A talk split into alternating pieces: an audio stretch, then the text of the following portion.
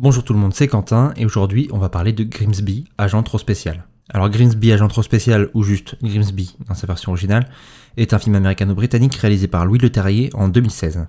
Il suit la vie de Nobby, joué par Sacha Baron Cohen, cliché du cassos anglais dont la vie est partagée entre le foot, sa femme et ses neuf gosses. Séparé alors qu'il était enfant de son petit frère Sébastien, il le retrouve enfin 30 ans plus tard, sans se douter qu'il est devenu l'un des agents secrets les plus féroces de la planète. Si vous aimez le caca, le pipi et les autres fluides corporels, ce film est fait pour vous.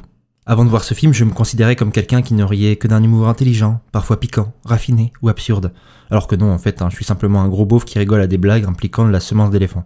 Alors oui, euh, ce film est loin d'être fin, c'est plutôt même tout le contraire. Ici, le rire est gras comme un burger raclette frit dans l'huile, supplément cheddar saucisson. Un régal. Régressif, mais pas forcément complètement débile. Parce que je pense que paradoxalement, étant donné les gags causent le film, il faut être sacrément intelligent pour arriver à faire rire sans tomber dans le vulgos indigeste. Le film marche sur un fil très très très fin, ou d'autres films qui jouent sur la même corde bah, se sont cassés la gueule, mais lui s'en sort admirablement bien.